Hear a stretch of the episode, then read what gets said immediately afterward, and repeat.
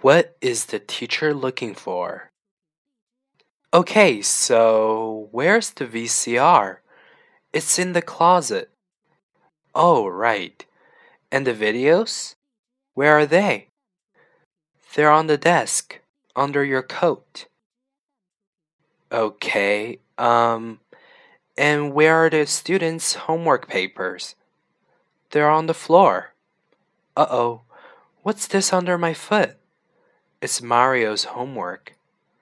Oops. Uh, where are my glasses?